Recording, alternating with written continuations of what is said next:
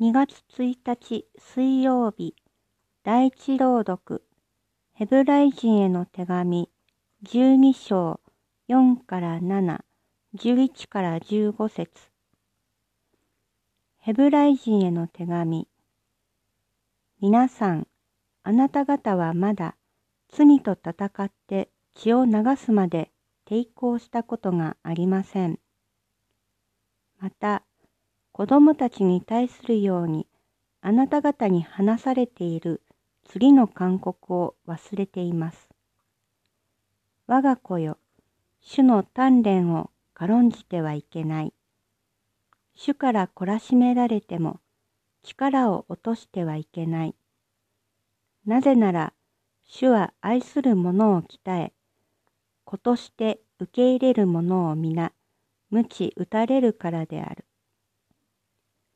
あなた方はこれを鍛錬として忍耐しなさい。神はあなた方を子として取り扱っておられます。一体、父から鍛えられない子があるでしょうか。およそ鍛錬というものは、当座は喜ばしいものではなく、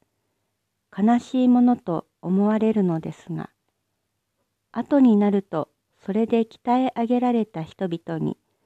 義という平和に満ちた実を結ばせるのです。だから、なえた手と弱くなった膝をまっすぐにしなさい。また、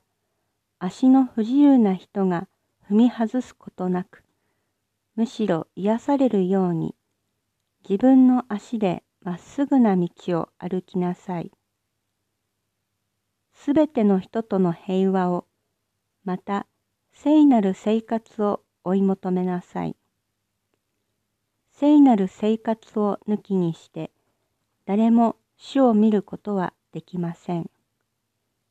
神の恵みから覗かれることのないように、また苦い根が現れてあなた方を悩まし、それによって多くの人が汚れることのないように気をつけなさい。